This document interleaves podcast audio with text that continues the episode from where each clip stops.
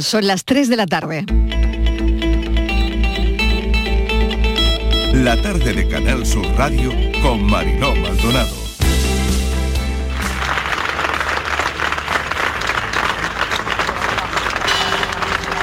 Hoy San Juan está de luto. Hoy San Juan está de luto. Y estará mucho tiempo, porque lo echaremos mucho de menos. Porque era, ya te digo, muy íntimo y vuelvo a repetir, muy íntimo y muy querido en mi casa. Que se sentaba a ver la tele con mi padre y que se cambiaba en el cuarto de baño del patio. Jesús, pero yo, por favor, entra en, en el de dentro. Que no, que no, que no, Isa, que yo me, yo me cambio en el de fuera, que yo me cambio ahí en el del patio.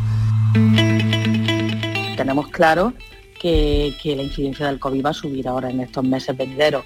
Eh, ya lo estamos viendo en otras comunidades autónomas del norte, donde la incidencia ha subido de una manera más importante y en eh, nuestra comunidad autónoma subirán también cuando cambie la meteorología. Muchas medidas para intentar que nuestros profesionales no se vayan. De hecho, eh, cuando nosotros llegamos, el 50% de los MIR se iban de Andalucía y hoy el 70% de los que acaban su formación en Andalucía se quedan, es un 20% más. Necesitamos llegar a más. Así que, que seguiremos trabajando en la mejora de las condiciones laborales pues, para que los profesionales se vean atraídos por esta tierra y no quieran marcharse de aquí. Yo trabajo en un centro de salud. Este verano pues teníamos siete ausencias no cubiertas, es decir, siete cupos que teníamos que asumir el resto de los médicos. Esa es la realidad de todos los, los centros de salud, yo diría que de Andalucía. Hombre, a nosotros nos gustaría renovar el Consejo General de Poder Judicial y a nosotros nos gustaría también reformar el sistema de financiación autonómica. Pero dos no bailan si uno no quiere y es evidente que tenemos delante pues una oposición negacionista. Quien utilizaba contra Rajoy como arma arrojadiza la financiación autonómica era el PSOE y la Junta de Andalucía que presidía entonces el Partido Socialista. Lo que el Partido Popular hizo fue sumarse a un acuerdo con todos los partidos políticos para ir de la mano a pedirle al gobierno de España, fuese Rajoy el presidente o fuese quien fuese, una mayor financiación eh, para Andalucía. Desde que ustedes han llegado a este gobierno, señorías, no conozco ningún español que haya prosperado, excepto ustedes, por supuesto. Dice usted que no conoce a ningún español que se beneficie de la acción de este gobierno, pues tiene usted que revisar a sus amigos. ¿Eso quiere decir que no conoce a nadie que perciba el salario mínimo interprofesional? ¿Que no conoce a ningún joven que ha conseguido por primera vez un empleo indefinido gracias a la reforma laboral? ¿Que no conoce a nadie que se beneficie de las becas? ¿Que no conoce a nadie que se beneficie de la inversión en educación? ¿Que no conoce a nadie que se beneficie de la sanidad pública? Del transporte público gratuito, de las ayudas a los autónomos, de los ERTES, de las ayudas a las empresas, de los avales del ICO, del ingreso mínimo vital, de la ayuda a las familias que tienen niños pobres. Pero ¿cómo puede ser, señor Espinosa de los Monteros, que no conozca a ningún español real? Este es un gobierno que gobierna para la mayoría de los españoles.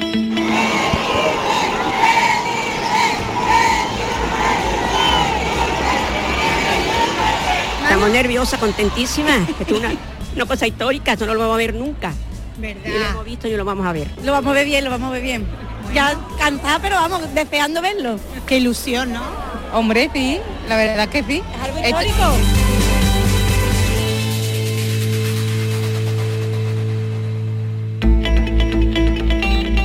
La tarde de Canal Sur Radio con Mariló Maldonado.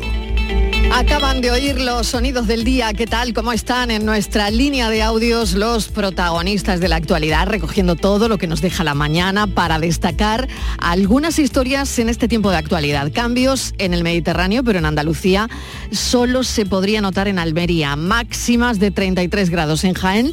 La gente ya preparando su feria, que este año va a durar 11 días. Noche con bola de fuego incluida. Como decía una vecina de Sevilla, una visión muy aparatosa. Esta mañana nos ha visitado el rey Felipe VI. Hasta hace unas horas visitaba la localidad sevillana de Lebrija, que se ha puesto sus mejores galas para recibir al rey con motivo del quinto centenario de la muerte de su vecino más ilustre, el humanista y padre de la primera gramática castellana, Helio Antonio de Nebrija, que nos enseñó y mucho hoy, que es el Día del Docente. De la economía, revisión de las previsiones del Banco de España, escenarios abiertos y con mucha, mucha incertidumbre. Hasta el 2024 no va a haber recuperación a niveles previos a la pandemia. Es lo último. Rebajan al 1,4% el crecimiento del PIB. La previsión anterior del PIB, del Producto Interior Bruto, era de 2,9%, es decir, casi 3%, y ahora se rebaja al 1,4%. Jarro de agua fría. Con la banca además pidiendo una moratoria porque van a tener a, a hipotecados que no podrán afrontar la subida del Euribor. El paro no da respiro, subiendo en septiembre, lo vimos ya ayer, y Rusia, por otro lado, también apretando para que se le complique este invierno la existencia a Europa por la energía. Esos son los escenarios y no otros. 2023 va a ser duro, lo prevé el Banco de España, los hogares con más carga financiera por el aumento de los tipos de interés y esto sumado a la creación de empleo en España que se reduce a la mínima expresión.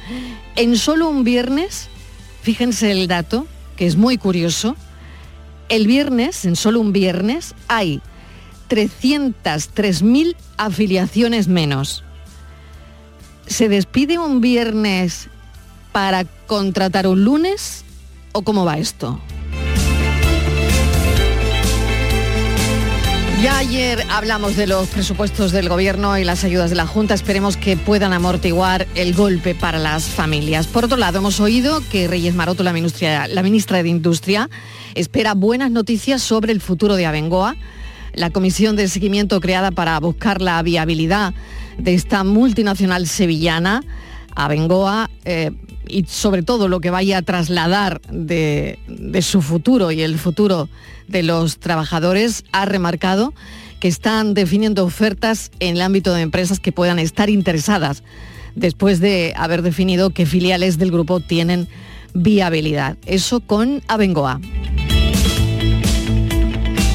Tenemos también congreso en Granada sobre las 11 macroinstituciones científicas de 29 países. Se habla de gasto para los próximos cinco años.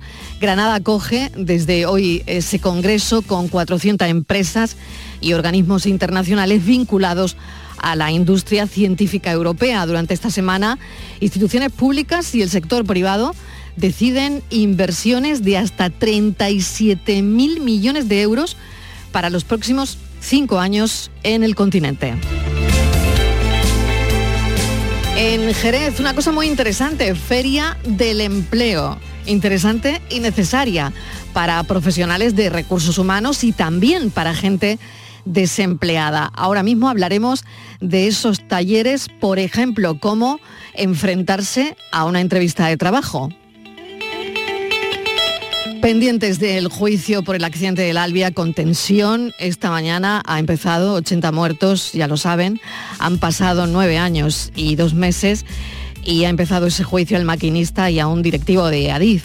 Fue el 24 de julio de 2013, lo recordarán, a las afueras de Santiago de Compostela, en la curva de Aganteira, de un barrio de Angrois. Hubo, como les he dicho anteriormente, 80 muertos y más de 140 heridos que todavía arrastran secuelas físicas y psicológicas.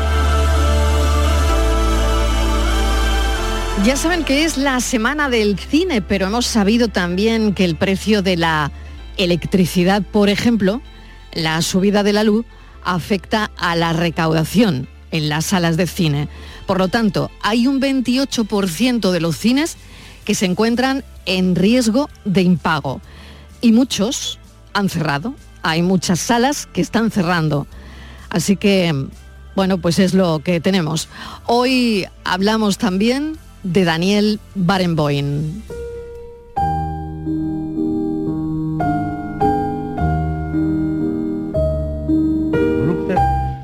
El tiempo se para. Y es verdad, el tiempo se para porque la música, con la música, se puede expresar y vivir algo que no lo podemos vivir en esta tierra. Y es la eternidad. La eternidad se puede expresar con la música y también un anuncio del que le vamos a hablar. Daniel Barenboim nos ha contado este martes que le diagnosticaron una afección neurológica grave, por lo que deberá relegar algunos de sus compromisos artísticos para cuidar de su salud. Dice literalmente en su cuenta oficial de Twitter, mi salud se ha deteriorado en los últimos meses y me han diagnosticado una afección neurológica grave, así que debo enfocarme a mi bienestar físico tanto como sea posible. Daniel Barenboy, 79 años, esto que suena lo dirige él, y la música puede expresar tantas y tantas cosas. Bienvenidos a la tarde.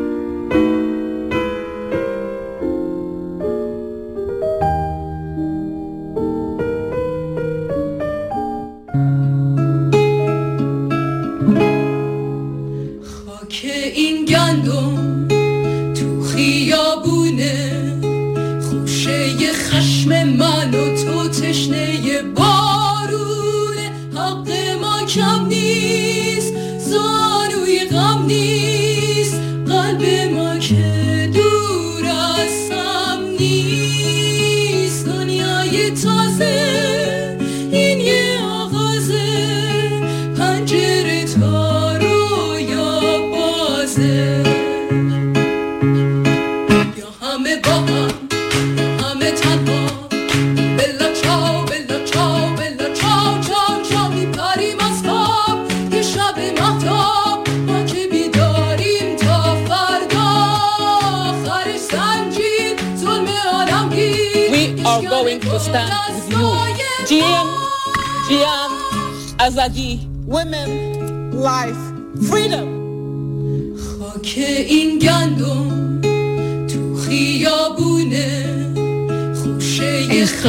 se ha convertido en un himno para las mujeres en Irán. Las protestas de las iraníes han llegado también al Parlamento Europeo, lo acaban de oír. Ayer el Pleno de la Eurocámara estuvo dedicado a Irán y a abordar las posibles sanciones que los ministros de Exteriores de la Unión Europea decidirán en dos semanas. Pero el protagonismo de la jornada se lo llevó la parlamentaria sueca que acaban de oír, de origen iraquí. Mientras hablaba, se iba cortando el pelo con unas tijeras, haciendo los mismos gestos con los que las mujeres en Irán están pidiendo justicia para Mini. Termina su discurso, como lo han oído, en inglés, con un grito de libertad para las mujeres. Mientras las protestas no decaen, se sigue viralizando esta canción, el Bella Chao, en sus múltiples versiones. Y esta me ha parecido una maravilla.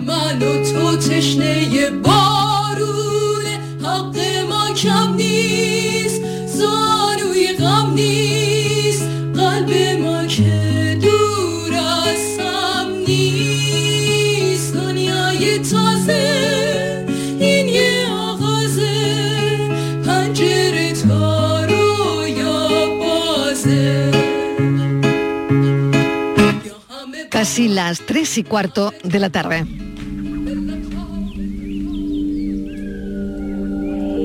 La tarde de Canal Sur Radio con Mariló Maldonado.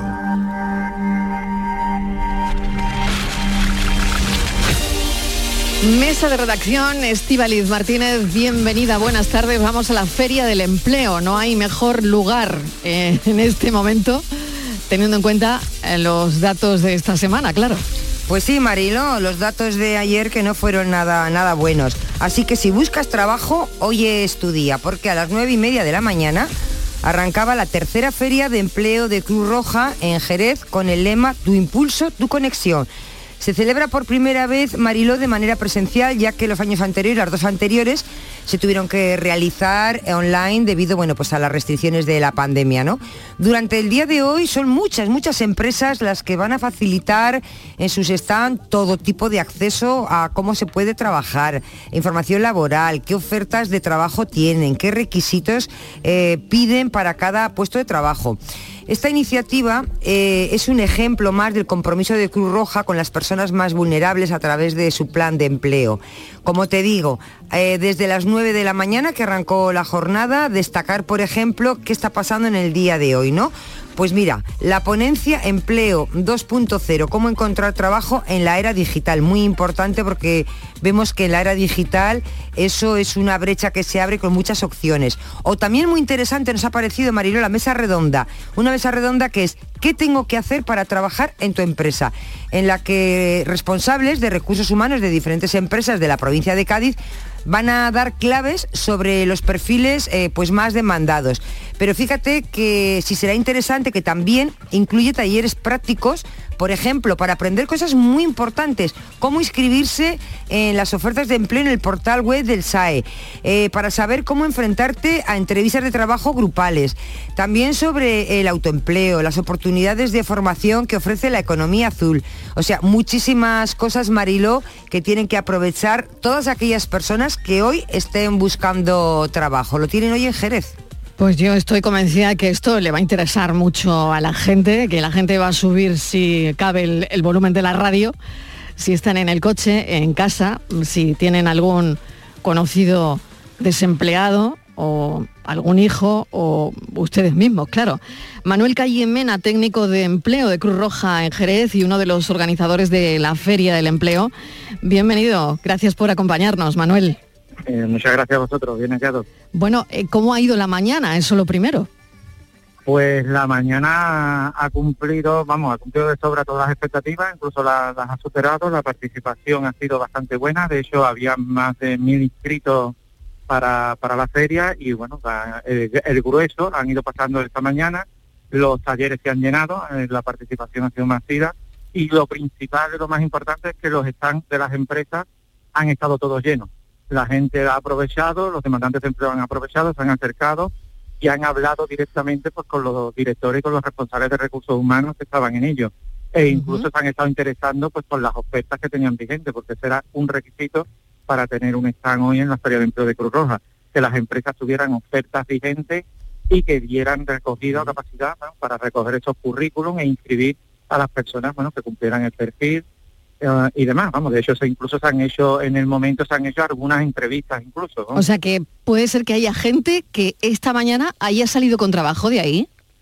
Puede, puede, puede, vamos, a lo mejor no se lo han dicho en el momento, pero sí que se, ha, que se han valorado porque se han hecho entrevistas, las la hemos visto, de personas que se han acercado, han preguntado por las ofertas, han entregado el currículum y sobre la marcha, viendo el currículum, hablando de las características del puesto y demás, pues bueno, claro, se ha ido interesando porque siempre lo hemos estado diciendo, es una oportunidad única porque están los, los responsables de recursos humanos, son los directores, incluso en algunos casos, los jefes de área, son ellos los que contratan. Tienen mejor para decir qué perfil es el que busco, qué es lo que te falta, qué es lo que no te falta, dónde, mm, si me hace falta, no me hace falta. Qué interesante. Ellos, ¿no? ¿Qué perfiles, hablando de los perfiles, qué perfiles se encuentran antes trabajo, por lo que Manuel, usted ha visto esta mañana?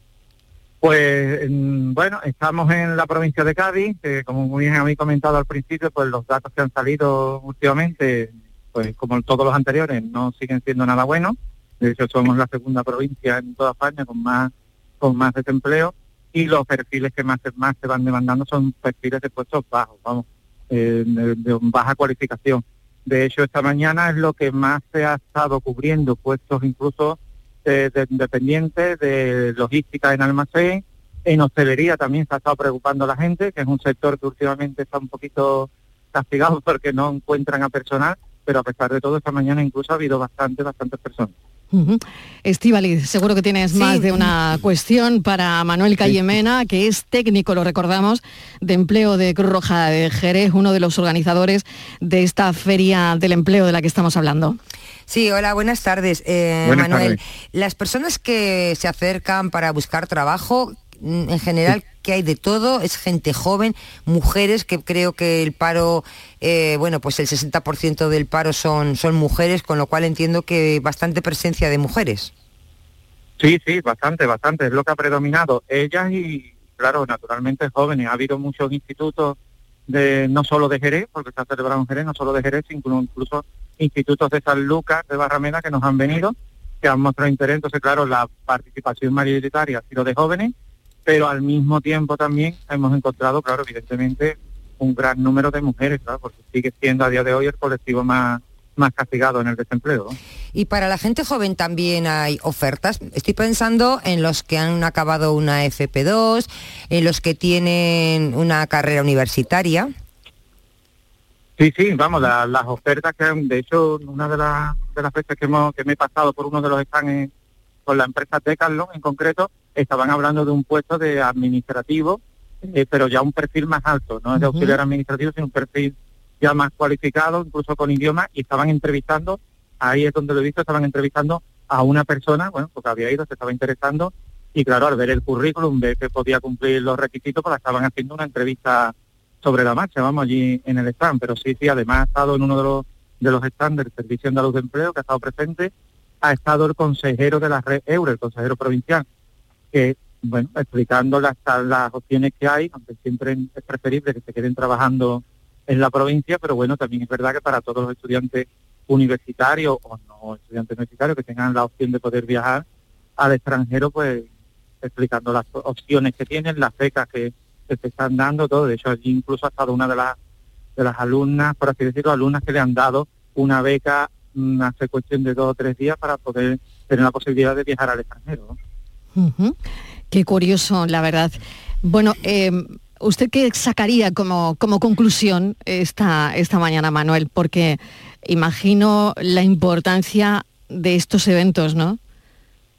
Sí, bueno, de- ya nos sentaremos porque como continuamos por la tarde hasta finalizar a las seis de la tarde, ya sacaremos más conclusiones más tranquilamente en los días posteriores. Pero ahora mismo la primera, el primer objetivo que buscamos es que los demandantes de empleo vean que Cruz Roja tiene un plan de empleo fuerte y potente y que pueden contar con él como un recurso más dentro de la búsqueda de empleo, que siempre Cruz Roja se ha asociado normal y evidente a otro, a otros sectores de ayuda humanitaria y, y de servicios y el empleo como que era un poco desconocido.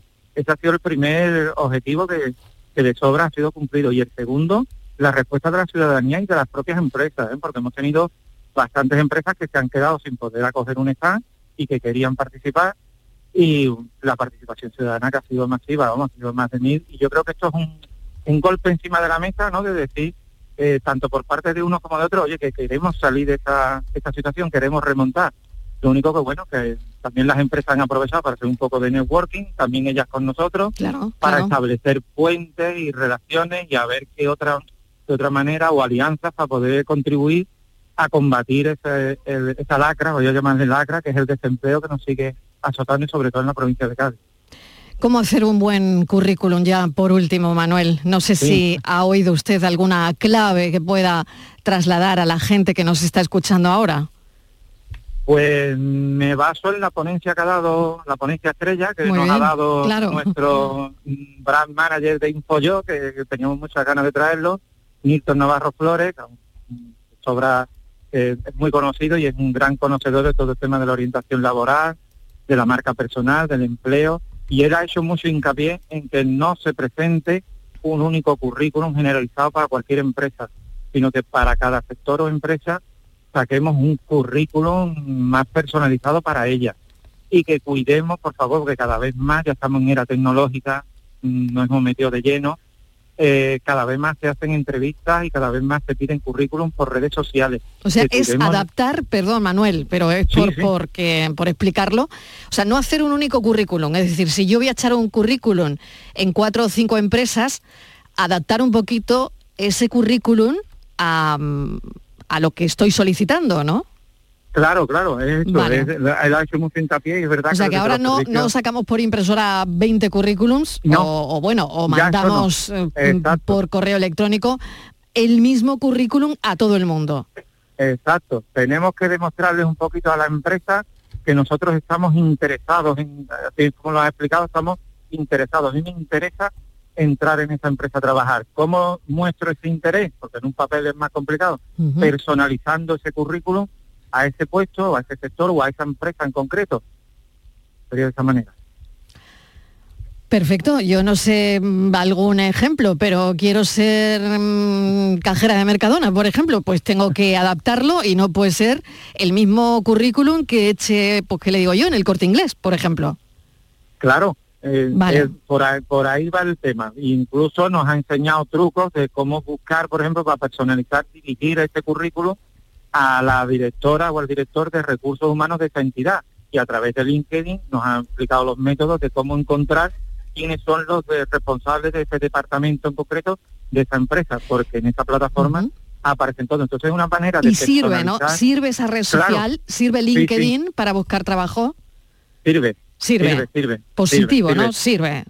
Sí, sí, sí. Sirve tanto, mm, no tanto directamente, no tanto porque LinkedIn sea una plataforma que cuelgue muchas ofertas y ahí directamente nos contraten, no es tanto como eso, sino que nos sirve como recurso para eso, para sacar información de las empresas y yo personalizar ese currículum y mandarlo a esa empresa en concreto, dirigido a una persona o un departamento en concreto, y mostrando que yo tengo interés. Yo quiero, por seguir el ejemplo que usted me ha puesto, yo quiero trabajar en Mercadona.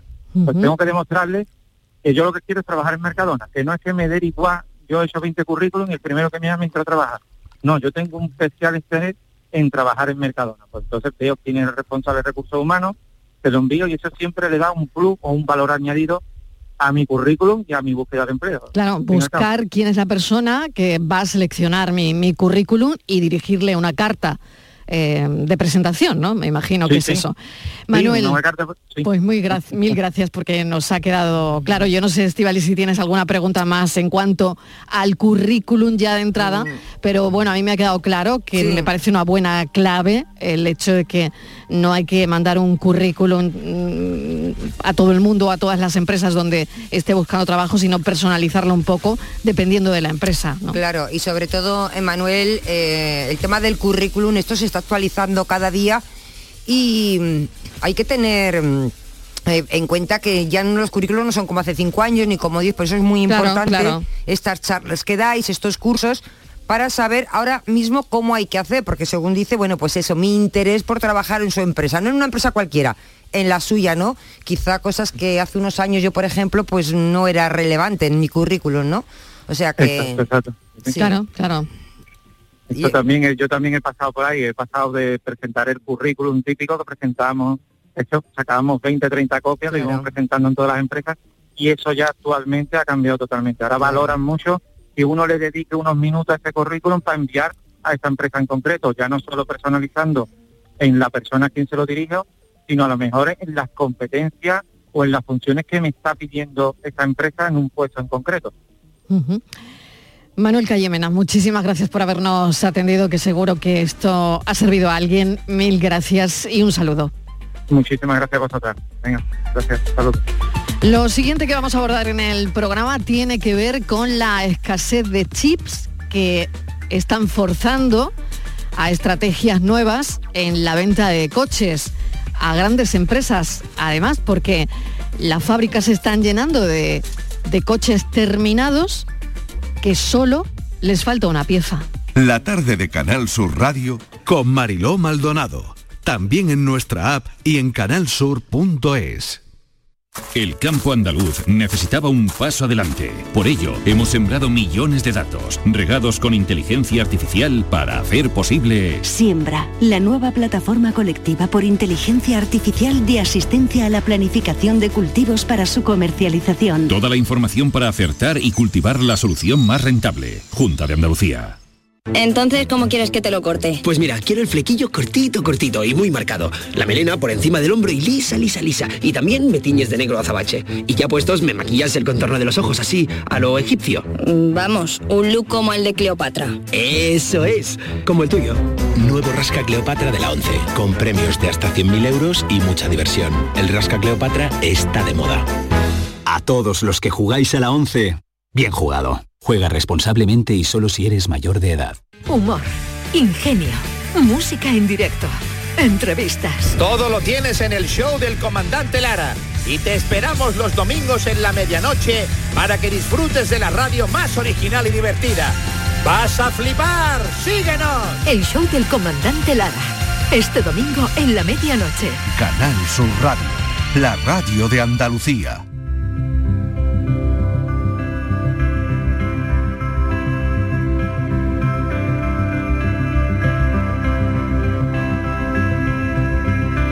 La tarde de Canal Sur Radio con Mariló Maldonado.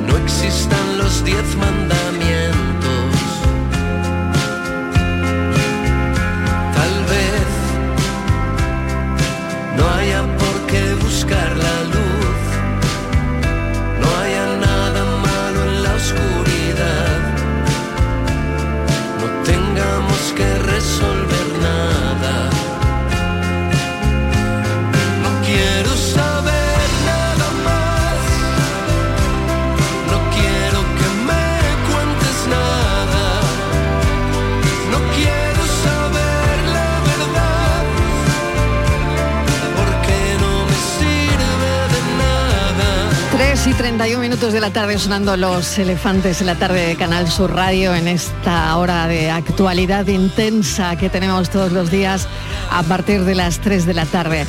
Lo acabamos de comentar, hay muchos concesionarios que se suman a estrategias de creatividad, yo creo ya, porque tienen en stock coches terminados a falta de una pieza y esa pieza, pues por el tema de los chips, la escasez, eh, pues no llega y bueno, pues ya se pueden imaginar. Claro, la tormenta perfecta, Estivaliz, que llega al sector del automóvil porque el momento no es fácil. No, Marilo, es toda una odisea. Tú decías la escasez de chip y además, bueno, hay que también tener en cuenta la subida de los tipos de interés que está haciendo imposible en muchos casos financiar la compra para muchos ciudadanos, porque los intereses suben para todos, para la vivienda y también para, para los coches. Eh, así que Mariló, eh, bueno, parece ser que la venta de coches, por ejemplo, en septiembre, pues deja un balance bastante malo en ventas. Tenemos la inflación.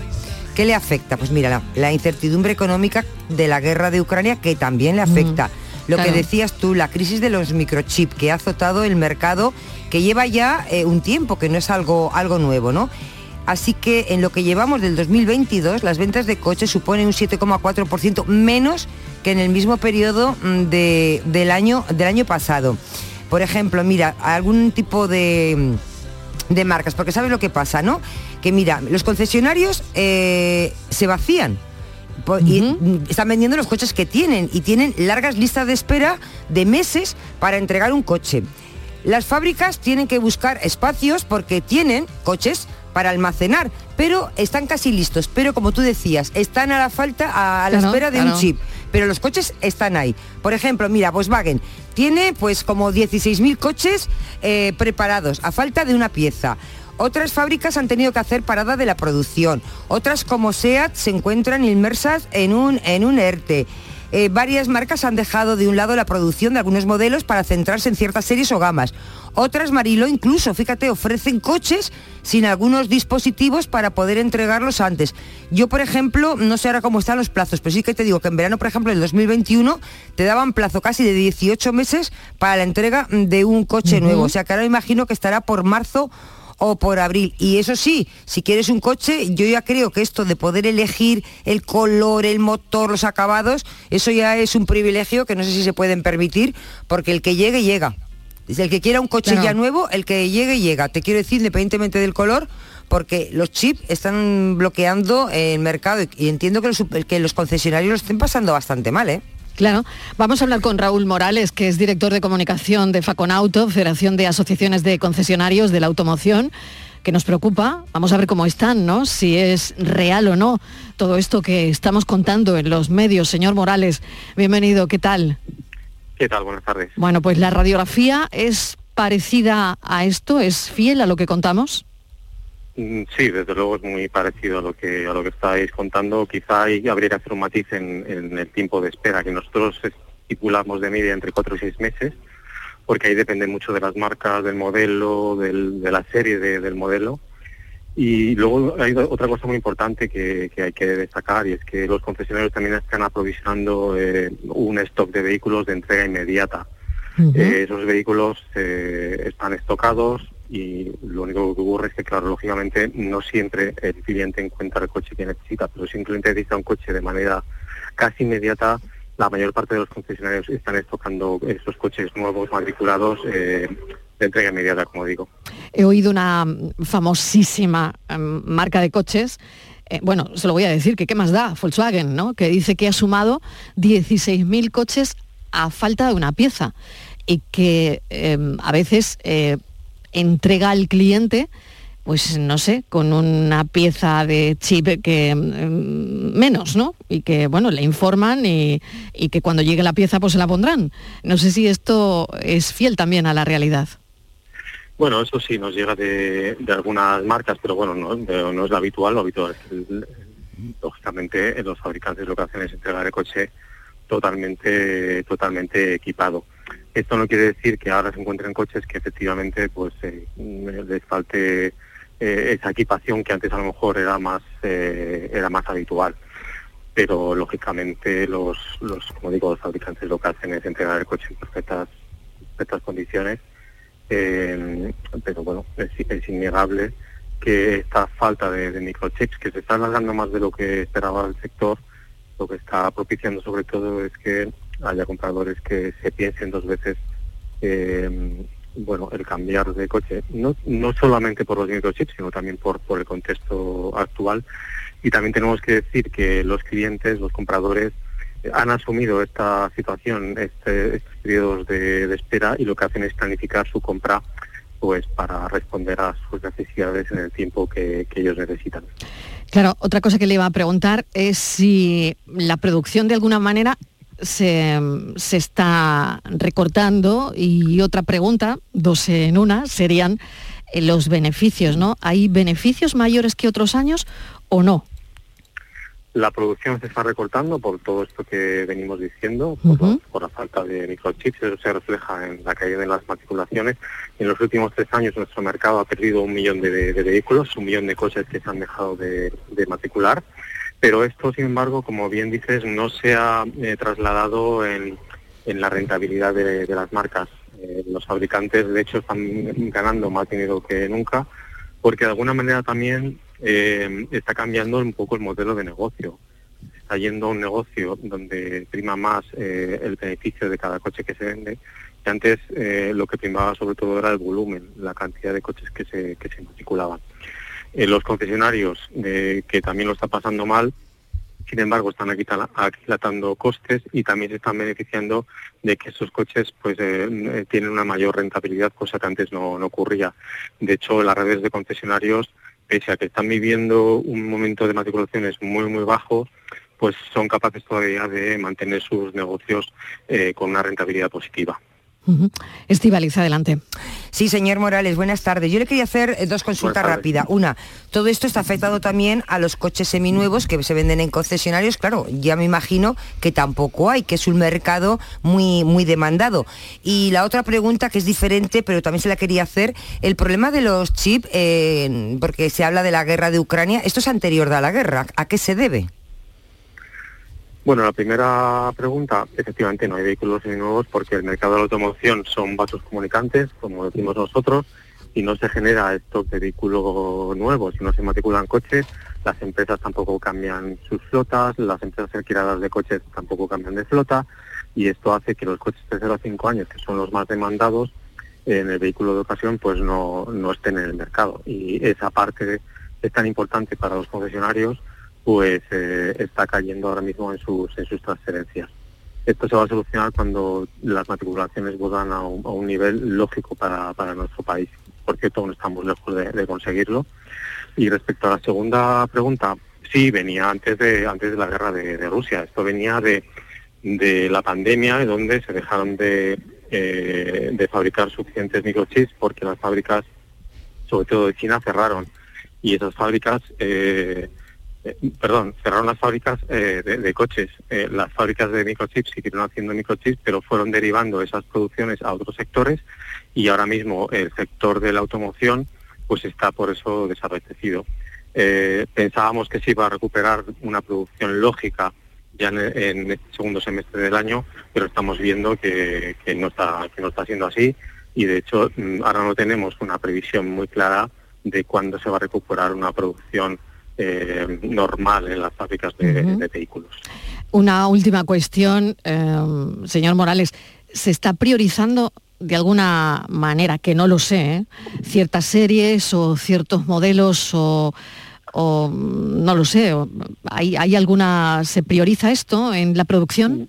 No, realmente todos los todo todo el sector se está viendo afectado por este problema, salvo algunas marcas, sobre todo las marcas eh, coreanas o japonesas que tienen su stock de microchips, eh, digamos, eh, solventado, pero el resto de el resto del mercado se está viendo afectado y da igual que sea un coche barato, que caro, que de lujo. Esto, ¿De segunda mano?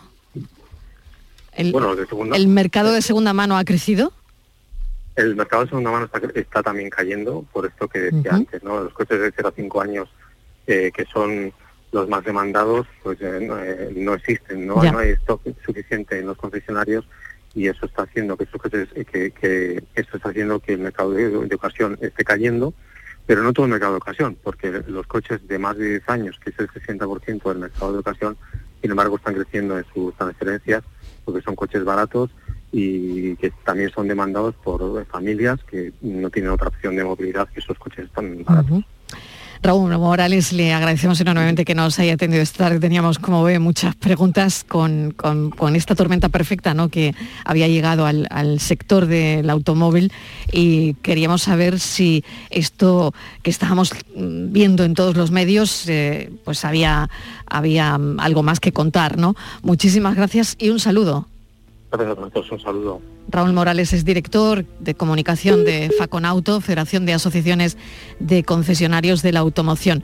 Vamos con la foto del día, Virginia Montero. ¿Qué tal? Bienvenida. Hola, ¿qué tal? Buenas tardes. La imagen de hoy es la que nos propone José Antonio Albornoz, fotógrafo freelance, se dedica a la fotografía de música y músicos, pero sobre todo trabaja para varios departamentos de prensa como la Universidad de Granada, administraciones públicas y privadas y diversos festivales de música y teatro, sin dejar de lado algo de fotografía social, especializado en música clásica y artes escénicas, así como en reproducciones de pintura, obras de arte y catálogos de exposiciones de arte contemporáneo. Su día a día es el fotoperiodismo y el documentalismo, faceta que ejerce en sus viajes sobre todo a la ciudad de Roma, así como en varios proyectos en el ámbito de la salud. Y ya saben nuestros oyentes que pueden ver la foto del día en nuestras redes sociales, en Facebook La Tarde con Mariló Maldonado y en Twitter arroba La Tarde Mariló.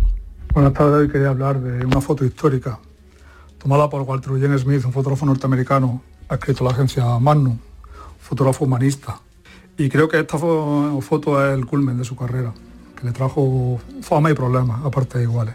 En la fotografía se ve una madre con, una hija adolescente en su regazo, Tomoko, Tomoko Uemura. La imagen enseñaba el baño de Tomoko o Tomoko en el baño, algo así. Y esta chica está enferma por la contaminación de vertidos eh, tóxicos industriales en la bahía de Minamata. No está muerta, como en el caso de la Virgen María y su hijo en el regazo muerto, pero casi. Estaba muerta en vida. La imagen se publicó en la revista Life y fue una revolución en su época.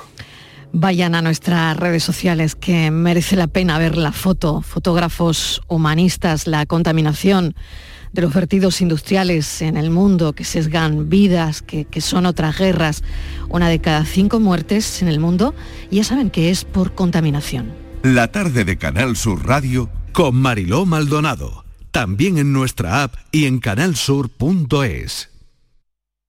Escuchas Canal Sur Radio en Sevilla. El Mediterráneo y el Atlántico son testigos de una encrucijada de culturas, costumbres y gentes. Gastronomía, naturaleza y patrimonio emocionan en Ceuta, una ciudad con personalidad única. Descúbrelo desde 69 euros en tu agencia de viajes de confianza. Servicios turísticos de Ceuta. Ceuta, donde se unen las emociones. ¿Planeando salir de escapada o de fin de semana? Recuerda, hay otra Sevilla. Asómate a la provincia y disfruta de un turismo seguro en cada uno de sus espacios naturales, pueblos monumentales y alojamientos. Cambia de vistas. ProDetour Turismo de la Provincia, Diputación de Sevilla. Cruzas los dedos para pedir un deseo, para que te toque un premio, para que entre la pelota y para que te toque un buen dentista. ¿También vas a cruzar los dedos con tu boca? No lo dejes al azar. Confía en profesionales con más de 15 años de experiencia. Confía en The Implant. Pide tu cita en theimplant.com y no cruces los dedos.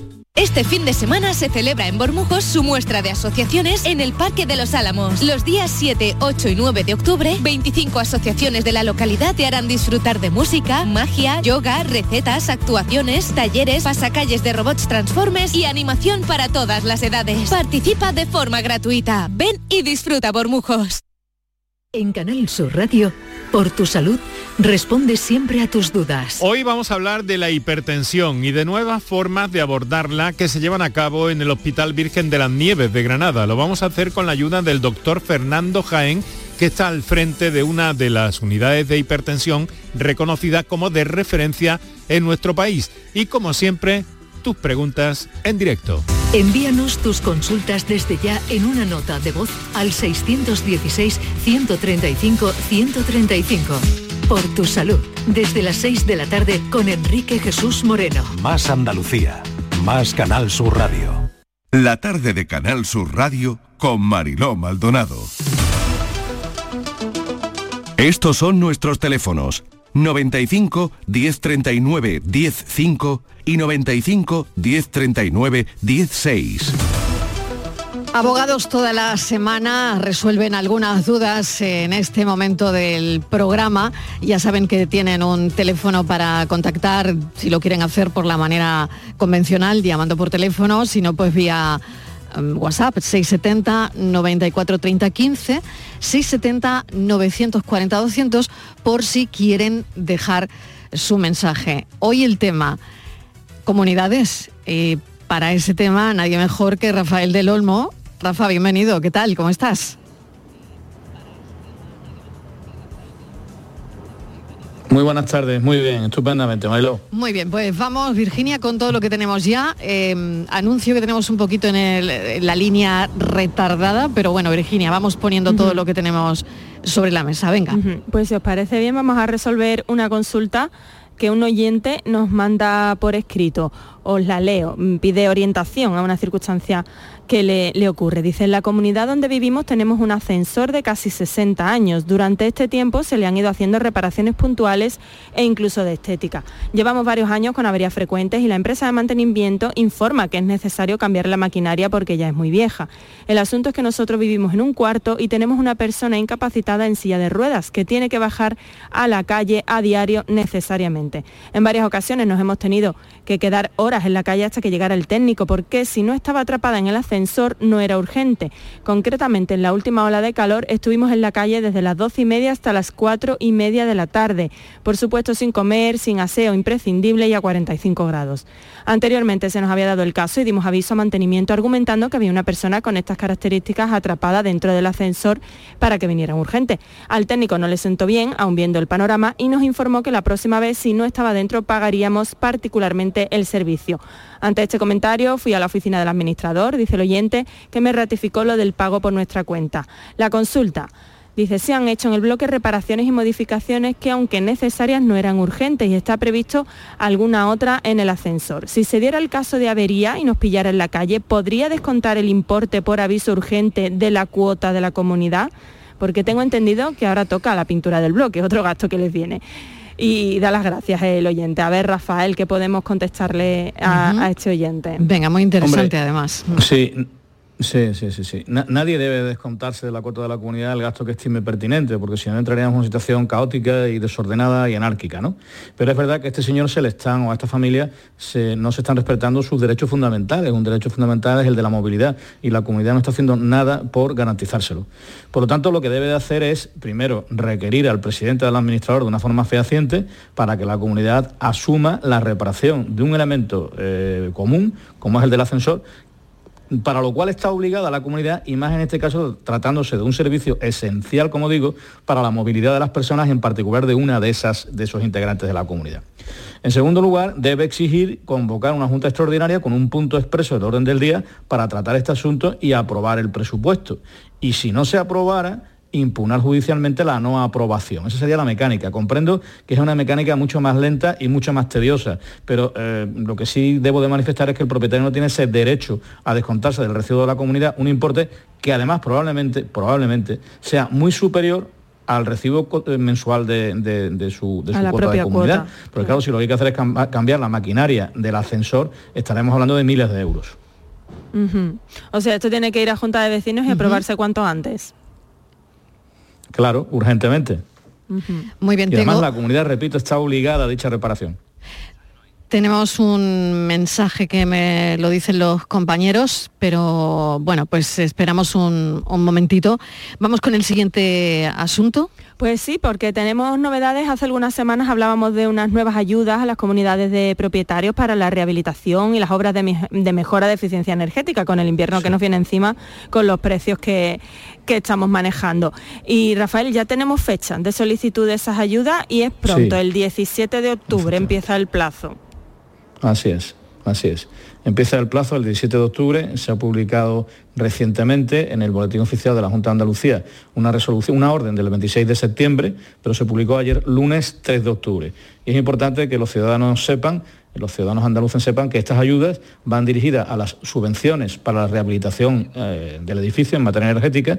Hay que mejorar esa eficiencia energética en un 30% cuanto menos eh, también se establecen subvenciones para la mejora de la eficiencia energética de las viviendas, eh, que pueden ser viviendas unifamiliares o integradas en un edificio residencial, subvenciones para, el denominado elaboración, para, la elaboración del denominado libro del edificio existente, para la rehabilitación, y subvenciones también para la redacción de proyectos de rehabilitación.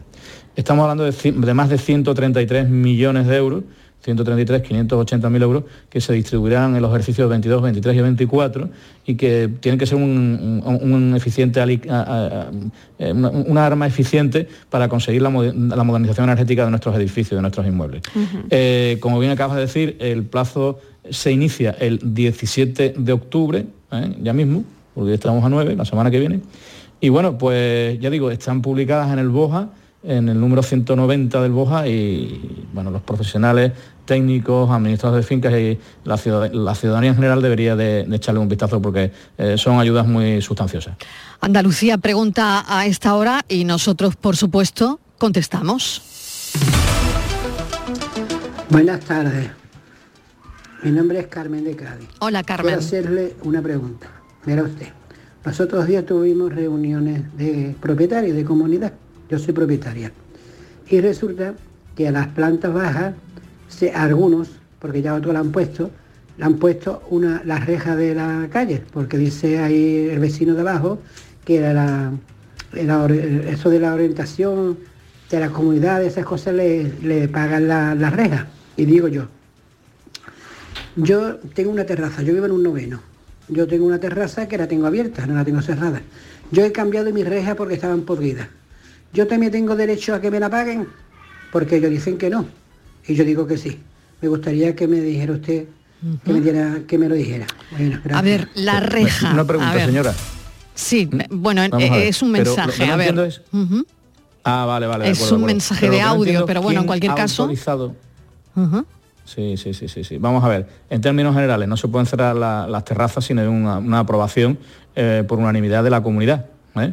Aunque sabemos que esto es frecuentísimo, no se produce esa autorización comunitaria y en los edificios se van cerrando las terrazas y los balcones conforme Dios nos da a entender a cada uno de nosotros de la forma en que vemos por nuestras ciudades. ¿no? Pero eso es una cosa, otra cosa es que la comunidad tenga la obligación, claro que no, de pagar la reja o el cerramiento que cada propietario ponga. Por lo tanto, esta señora, entiendo, así en líneas generales y tal como ha expuesto el problema, de que no tiene ese derecho. No sé por qué lo contrapone, no lo he escuchado bien, con la reja que va a poner el señor del piso primero o del piso bajo. No, no sé por qué, mm, si es que eh, la comunidad se la va a pagar, no sé por qué extraña razón eh, sería el caso, ¿no? Si Marilón me lo puedes aclarar porque sí, no lo estamos intentando llamarla porque también yo, yo estoy en tu misma situación. Estamos intentando llamarla para que eh, lo De pueda acuerdo. aclarar. Mientras tanto, escuchamos otro mensaje. Andalucía pregunta Muy y bien. nosotros contestamos.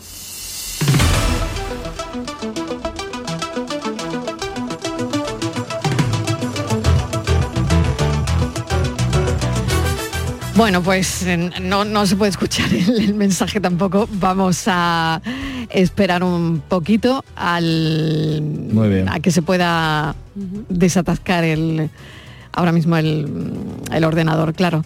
Bueno, pues vamos con otro asunto, Virginia. Pues sí, mira, mm, precisamente Rafael lo había comentado en, en- en su anterior intervención así brevemente, y es el tema del libro del edificio existente, que es un concepto Sí. novedoso que queríamos nosotros aclarar aquí. Bueno, a ver, Rafael, ¿esto qué es? ¿Esto del el libro del edificio existente? ¿Para qué sirve? ¿Es obligatorio? En fin, cuéntanos. Sí, sí, sí. El libro del edificio es existente, perdón, es, es obligatorio, el libro del edificio a partir de 1999, con la reforma de la Ley de Ordenación de la Edificación, que obliga a que la promotora entregue ese libro del edificio a todos los propietarios.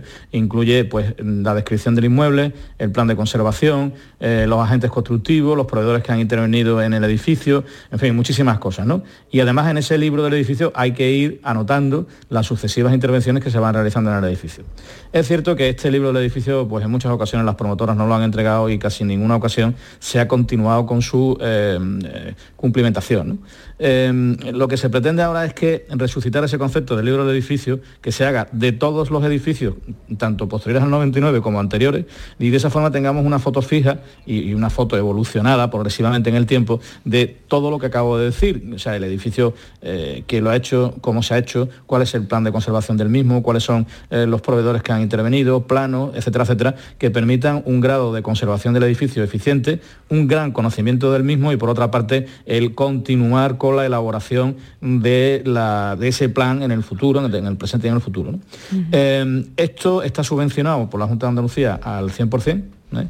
Eh, hay una partida muy importante para que todos los edificios de Andalucía tengan ese libro del edificio y eh, imagino, todavía no lo he podido ver porque esto ya digo se publicó ayer, pero imagino que este libro va a ser preceptivo para que las demás ayudas lleguen a la, a la comunidad de propietarios.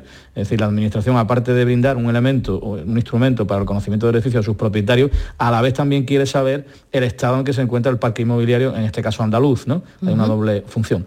Y lo más probable es que este sea eh, preceptivo para la obtención de estas ayudas. Pero no debemos de preocuparnos porque no va a tener coste alguno para la comunidad. Ya digo, está subvencionado a través de, esta- de una de las partes de estas subvenciones.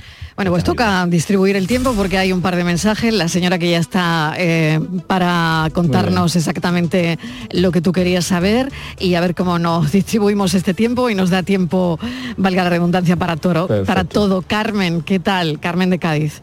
Bien, gracias. Bien. Bueno, quería aclarar eh, con Rafa. eh, Rafa sí. quería alguna puntualización de lo que usted nos contaba. Rafa, adelante, porque no te quedaban claras Sí, algunas cuestiones. Sí, señora, el piso, el piso, El piso es la planta baja. sí. Los de Planta baja. son la planta baja. Y ellos dicen que los estatutos de no sé qué, de no sé cuánto, de los de la ley horizontal, pone que hay que pagarle a ellos toda la, la reja. Y me da usted, no. No. es que señor he puesto yo ya parlamentario, porque de todo sabe. Y ahora resulta no hay de que ninguna- yo digo, no hay si a esta la ninguna pagan, norma. ¿por qué Puesto para en mí? parlamentario. Sí, No, sí, el es, es parlamentario, un de todo. antiguo, supongo, ¿no? ¿Cómo? Sí, mi piso tenía, va a cumplir 50 años. Pero esta señora lleva Nada, poco no hay tiempo ninguna norma, no hay ninguna norma ni, el- ni en la, ni en lo- ni en la ley de propiedad horizontal, y estoy seguro que los estatutos de esa comunidad, si es que los tiene, que obligue a la comunidad a pagar ese cerramiento. Este señor tendrá que pagarse su cerramiento. ¿eh? Igual que si usted quiere cerrárselo, pues usted también tendrá que pagárselo. Pero además Sí, hay pero- otro problema añadido, esa es una modificación de elemento común que requiere, la, comentaba antes hace unos minutos, no sé si me ha podido usted escuchar, que requiere la unanimidad de la comunidad, aunque Sí, ya, ya, ya, yo sabemos la tengo abierta que- como la lleno, la, la- el piso. El, el Ay, qué, pero aquí perdón? casi todos los casi todos los vecinos tienen cerrados, tienen ahí cogido para añadirse al salón. Que todos yo, no, tienen cerrado. Todos Y yo tengo cogido, abierto ¿vale? porque yo vivo en un 9 y yo tengo un hay vino un 9 y me sí. de la ventana. me Por tanto, respuesta, respuesta, que, que me queda un minuto y medio y hay otro Bueno, mensaje. lo que digo yo es, ellos dicen que a mí no me corresponde. Entonces yo pienso que al tener mi ventana abierta, que es un balcón, y la comunidad tiene derecho de pagarme mí mi, mi reja. La reja mía no la quité yo por gusto, por poner otra, porque me guste más, sino porque resulta de que estaba podrida. Con el, si ellos han quitado las rejas porque están por vida y la mía también estaba por vida. Yo creo que tengo derecho a que me la pongan. Claro, claro. no. Eh, respuesta, Rafa. Bueno, yo entiendo que si cada propietario ha puesto ese cerramiento, esa reja de motu propio y cada uno habrá pagado la suya, pues será No, cada no, no. propietario el que también tenga que sustituirla y pagarla. ¿eh? Pero la comunidad no, no- no veo ninguna obligación de hacerse cargo Claro. de ese gasto. A ver, es que nosotros ya tuvimos una asamblea y entonces desde de abajo, este que digo yo, este señor ha puesto la reja, es que la comunidad le pague el dinero. Y yo digo, si a ti te va a pagar dinero la comunidad, a mí me va, va a pagar lo que yo me gasté en mi reja, que yo no la he puesto por gusto. Claro. Y dice que no. Claro. Digo, pues entonces digo, por eso llama hoy. Digo, Muy bien, porque Carmen, pues ya, ya sabe la respuesta. Muchísimas que gracias. no, no me, que no me pertenece, ¿no? No. No, no. Y, y a yo tampoco, en todo caso. Claro, a nadie. A nadie. Entonces el administrador que tenemos nosotros que dice que es administrador, eh, ese hombre... ¿qué Eso ya, eh, eso ya tendrá Eso ya que, harina que discutir con la comunidad de, de vecinos. Carmen, muchísimas gracias que me voy a las noticias. Rafa, gracias. Virginia, gracias. Venga, buenas que nos tardes. come el tiempo. Noticias. Venga, besos a todos y a todas.